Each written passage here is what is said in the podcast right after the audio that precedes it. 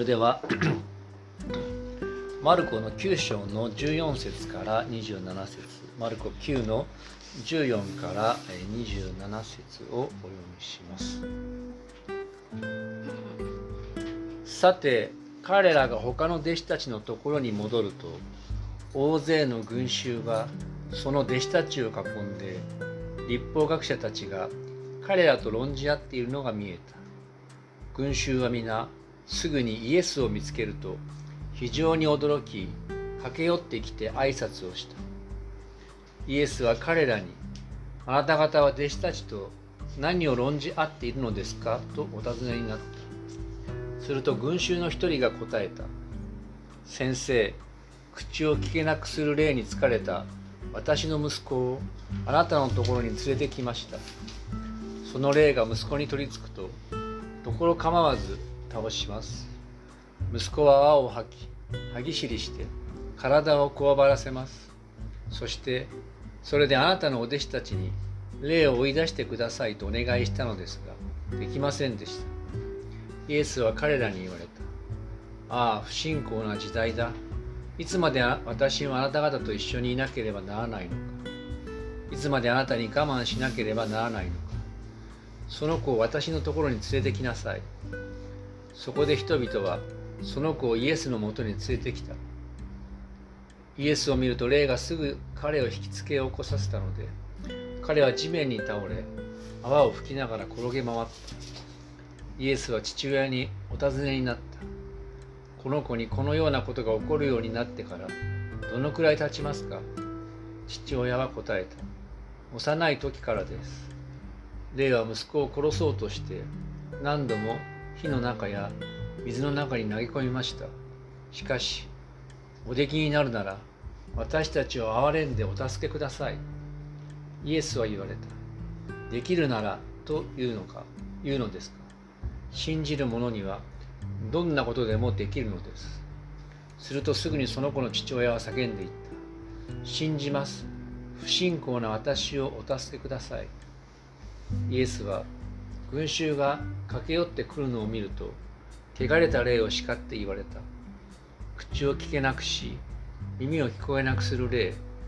私はお前に命じる。この子から出て行け。二度とこの子に入るな。すると霊は叫び声を上げその子を激しく引きつけさせて出て行った。するとその子が死んだようになったので多くの人たちはこの子は死んでしまったと言った。しかしイエスが手を取って起こされるとその子は立ち上がった。イエスがあ失礼しました、えー、以上ですね、え今日はこのところから、えー、信仰と不信仰の狭間でと題して、え、御言葉を取り次ぎます。皆さんおはようございます、え先週はクリスマス礼拝でイブの日でしたが今日は大晦日ですね。で7年に1回こういう日があるようですけども大晦日の礼拝でで今年は世界情勢ではですねウクライナ危機がまだ2年を迎えて続いておりますしさらにあのハマスとイスラエルの紛争が勃発しました10月ですね。で政治や、まあ、政治今ままさにごたごたしています。マスコミ芸能の世界でもですねいろいろ起こっておりましたね。そしてえー、まあ、今年の「紅白」もいろいろ見ものなんて言われてますけども。と言って私たち一人一人の生活でもいろんなことが起こったと思います。でそんな中で1年間振り返ってみた時にどうですか、えー、今年1年間私たちはイエス様を信頼してこう歩んでこれたでしょうか？まあそんな中今日の箇所ではですねこれまでのようにまあ病気が悪霊の、まあ、せいにされている、まあ、そのこの中身がどうだってことは今日も詳しく論じませんけれども、まあ、おそらく転換ですね。この子は転換でなかったかと学者では言われています。でそんな中で、えー、おそらくティーンエイジャーの男のお子さんと父親が出てきますが不信仰とですね信仰の狭間で揺れ動く人たちが出てきます。でその人たちとイエス様とのやり取りを学びながらまあ、今年1年の振り返りまた来年への、抱負みたいなものを考えることができればと思います。でまず最初はですね弟子たちの不信仰というとこですね。で先週まで見たようにイエス様とペテロをはじめ3人の弟子たちは、えー、山の上でいわゆる変貌の奇跡イエス様の栄光の姿を見た。そのような偉大な奇跡を見た。そしてその後山を降りるところで、まあ、エリアの到来についてこの3人の弟子たちがイエス様と、えー、論じ合った。そんなことが起こった矢先ですね。イエス様と3人の弟子が残りの弟子たちのもとに戻ると事件が起こっていました。で何があったか。でまあおそらくそこで議論していたのは残りの弟子たちと立法学者だったのではないか。でイエス様が何を論じ合っているのかと尋ねますとですねある男の人が群衆の中からこう出てきたわけです。で彼は息子を癒してもらうために来た。そしてイエス様にこう訴えたんですね。この息子がですね長年こういう患いをしていた。でその霊が息子に取り付くとところ構わず倒します。息子は青を吐き歯ぎしりして体をこわこわばらせます。それであなたのお弟子たちに霊を追い出してくださいとお願いしたのですができませんでした。って言ってるんですね。でそれに対してイエス様は嘆きの言葉を述べられたんです。イエスは彼らに言われた。ああ不信仰な時代だ。いつまで私はあなた方と一緒にいなければならないのか。いつまであなた方に我慢しなければならないのか。その子を私のところに連れてきなこの「あ」っていうのはですねギリシャ語で「お」ってなってますけども嘆きの嘆きの言葉でしたで気づかれたと思いますけども今までのようにこの失敗する弟子たちの姿がここで描かれているわけですね。で、えー、弟子たちはイエス様にこう信頼しなければいけなかったその弟子たちの何度も繰り返される失敗の様子がなぜ繰り返されてマルコの福音書に出てくるか。12月17日にですねこの山から降りる、えー、イエス様と弟子たちの対話の中である学者が、えー、失敗を繰り返す弟子の描写について述べていた。そのコメントを覚えてます？なぜ繰り返されてるか。それ復習しますけどもその学者はこんなこと言ってるんですね。なぜ弟子たちのこの無様な低たらくが繰り返されているか。なぜか。それはマルコによる福音書はその読者がキリスト者であり彼らは死と復活について知っているけれどもなおイエスが主であることの意味や自分たちが弟子であるための必要条件を教わらなければならないものであると想定しているように思われる。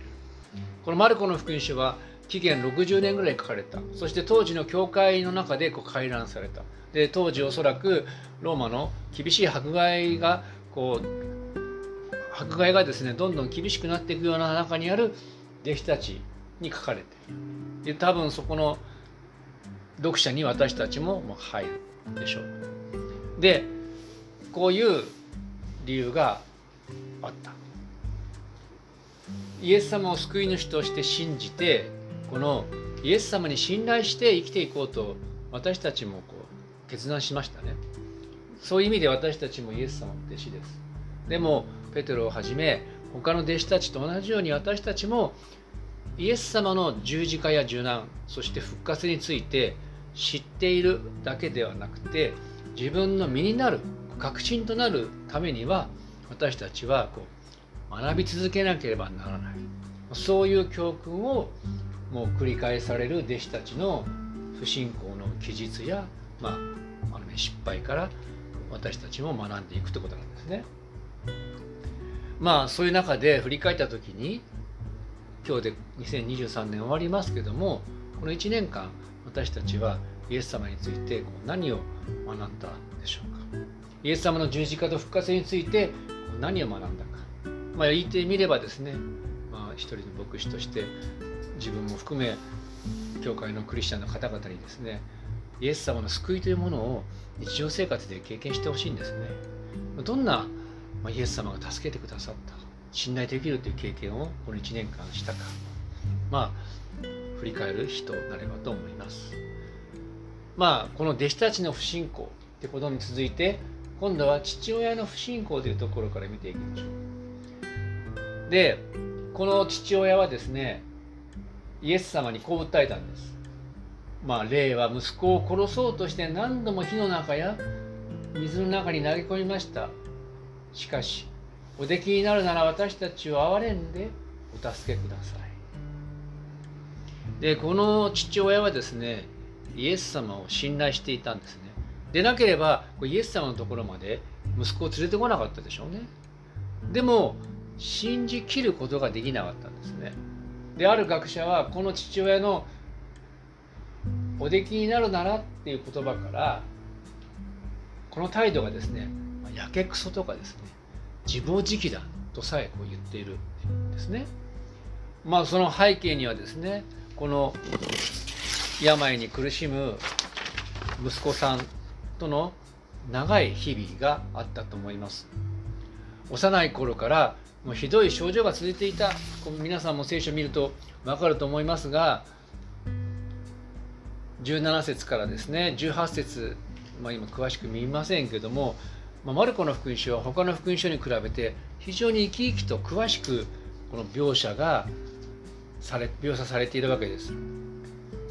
霊が息子に取り付くとところ構わず倒す泡を吹き歯ぎしりして体をこわばらせますとで弟子たちに追い出してくださいと言ったんですけれどもできなかったと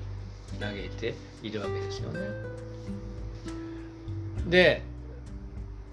そんな中でですねおそらく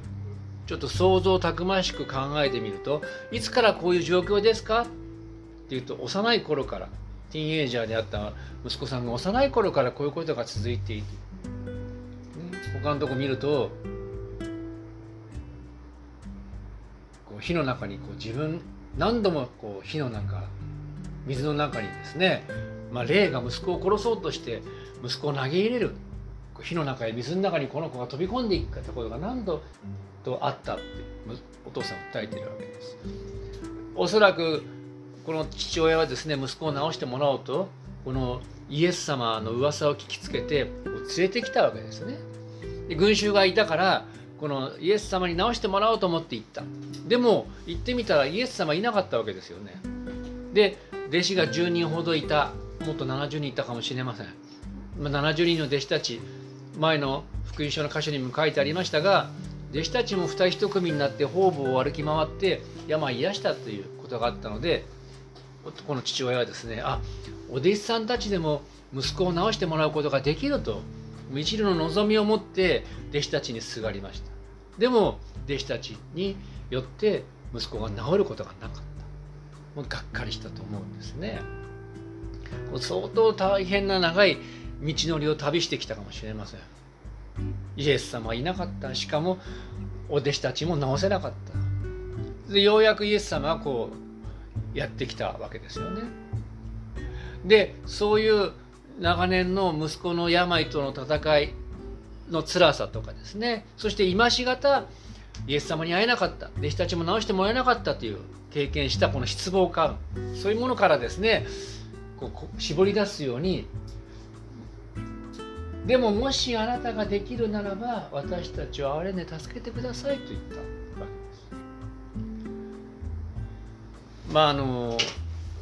ちょうどしばらく前ですね先週だった2週間ぐらい前に経済のある番組でですね来年の働き方改革について特集してたんです。経済特集。でその中で今言われている医療現場の働き方改革が、まあ、成功した例が出てきたんですね。四国のある病院総合病院です。で何やってるかというといわゆる DX ですね今言う。あのデジタルトランスメーションを実施して医者はとはじめとするスタッフ全員に業務用スマホを持たせてるっ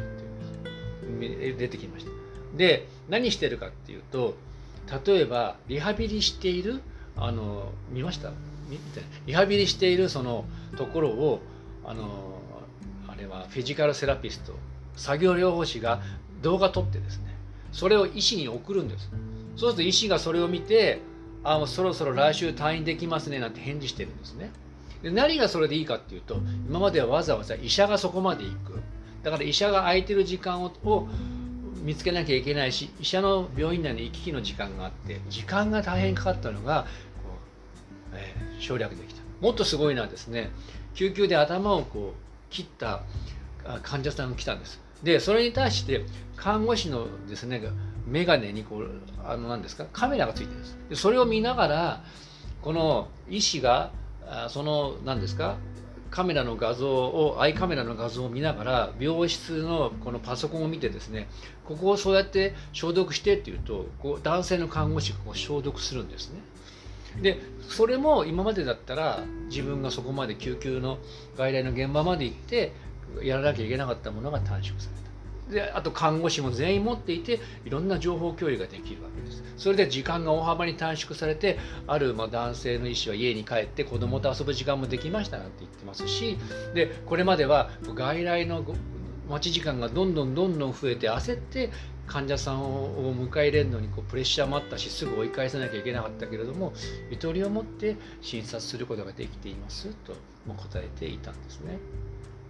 まああのー、ね、そういう勤務医のコメントがありましたけども、まあ、こういう医療の制度のとか病院の制度の見直しが進まない中でお医者さんや医療スタッフがまあ大変だっていうことを今言ったわけですけども誰も責めるわけがありませんが一応そういうことを一応今日の似たこととして取り上げています。で何が言いたいかっていうと今私たちもよく耳にするのは例えば町医者に行って重篤な病気が疑われたと紹介状を書いてもらって大きい病院に行ったで大きい病院に行っても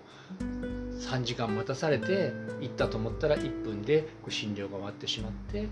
ご家族やまた患者さんがこうやるせない気持ちでこう帰っていくなんて話を聞きますね。もしかしたらこの病気を治してもらいにはるばるやってきた父親もそのようなまあがっかりした気持ちがあってあなたにできるなら憐れんでくださいと言ったのかもしれません。でところでですねこの「もしおできになるなら」っていうのは日本語で訳されてるのは、まあ、謙遜語ですよね。でももともとの言葉はギリシャ語です。でギリシャ語ではですね普段使いの言葉なんです。でたった4語ἀλλὰ εἴ τι δύνῃ っていうのは ἀλλὰ しかしもしも何かあなたができるならっていう4つの言葉。英語で if you, any, if you can do anything 言葉で。まあ本当にシンプルな言葉でもしあなたに何かできることがあれば私たちは憐れんでくださいっていう言い方はちょっと見るとカジュアルでもしかしたら投げやりに聞こえるかもしれない。大変な思いをしてここまで来ても拉致が開かなかったのでまあ何かあなたができることがあれば憐れんでくださいという投げやりな態度や失望感がここで読み取れるかもしれませんね。そういう中で最後不信仰から信仰へと導くイエス様のお言葉を見ていきましょう。イエスは言われた。できるならというのですか？信じる者にはどんなことでもできるのです。この最後の一文だけ読んでみましょう。2つの文章だけ。3はい。するとすぐにその子の父親は叫んでいった。信じます。不信仰な私を助けてください。信じます。不信仰な私を助けてください。これイエス様は何をされているかここで信じきれてない父親の問題を指摘しますね。もし何かできるって私に言うんですか？信じるなら何でもできるんですよ。問題まあ信じきれない父親の問題を指摘しながら同時にですねこのお父さんが本気でイエス様を信じることができるようにこう促したわけです。そして彼は心の底から「助けてください」と叫びこのイエス様の招きに応えるようにして助けを求め息子は癒されこう救いが訪れたということですね。まあ、この出来事特にマルコの描写私は個人的に最も好きな物語のうちの一つなんですけどもそういうやり取りがイエス様とこの人の間にありました。でこの人のようにですね信じているけどもイエス様に助けてほしいって信頼しているけれども信じきれないということは私たちにも当てはめる当てはまるのではないでしょうかということなんですね。不信仰と信仰の狭間で行き来するというのが私たちの現実なのではないかということです。どうせなら信じきりたいでも信じきれない自分とのこの心の狭間で行き来する。しかしもしそうであるならば私たちもですねこのイエス様とこの人のやり取りに習うことができるということなんです。このイエス様の前にひれ伏した男の人はですね信じきれない自分を認めました。不信仰な私を憐れんでください。救ってください。自分のそう言ってます。そうやって自分の不完全さを認めてこうイエス様の胸の中に飛び込むようにして自らをイエス様に委ね助けてくださいと助けを求めたわけです。今年振り返ってみて私たちイエス様助けてくださいとイエス様の胸の中に飛び込んだってことがあったでしょうかね。もしそうであればそしてそこで文字通りその時イエス様の救いを知ったというのであればそのことを思い出して感謝してはいかがでしょうかそして新しい年まもなくやってきますけども2024年に新たにイエス様に助けを求めながらイエス様の救いを知る1年そういうのようにしていただきたいと思わないでしょうか最後にたくさんある詩篇の「信頼」という言葉から2つ引用して終わりにしたいと思います。さっきのこんなね絵がアイイコンがありますけどえー、詩編の62編の8節をまず読みましょう。民よから3。はい。民よ、どんな時にも神に信頼せよ。あなた方の心を神の見舞いに注ぎ出せ。神は我らの酒どころである。支援31の14せーの。しかし主よ私はあなたに信頼します。私は告白します。あなたこそ私の神です。お祈りしましょう。天の神様皆を賛美いたします。あなたこそ私の神です。私はあなたに信頼しますと。詩篇の作者が信仰を告白したように私たちはこの1年間あなたにすがってまいりました。新しい年もさまざまな出来事があるでしょう。小さいこと大きなこと。自分に関わること人に関わること。世界に関わること。さまざまな中で私たちの心が動かされることがあるかもしれませんがどうかその時に願わくはあなたに信じきることができるようにどうか導いてください。そうでなくても信じきれない自分を認めながらあなたの胸の中に私を信じきれない私を助けてくださいと飛び込んでいくそのような一年でありますよう新しい年をも導いてください。この願いと感謝を私たちの救い主主イエス様のお名前によってお祈りします。アーメン。それでは1分ほど御言葉に答えて祈る時間を持ちましょう。黙祷してください。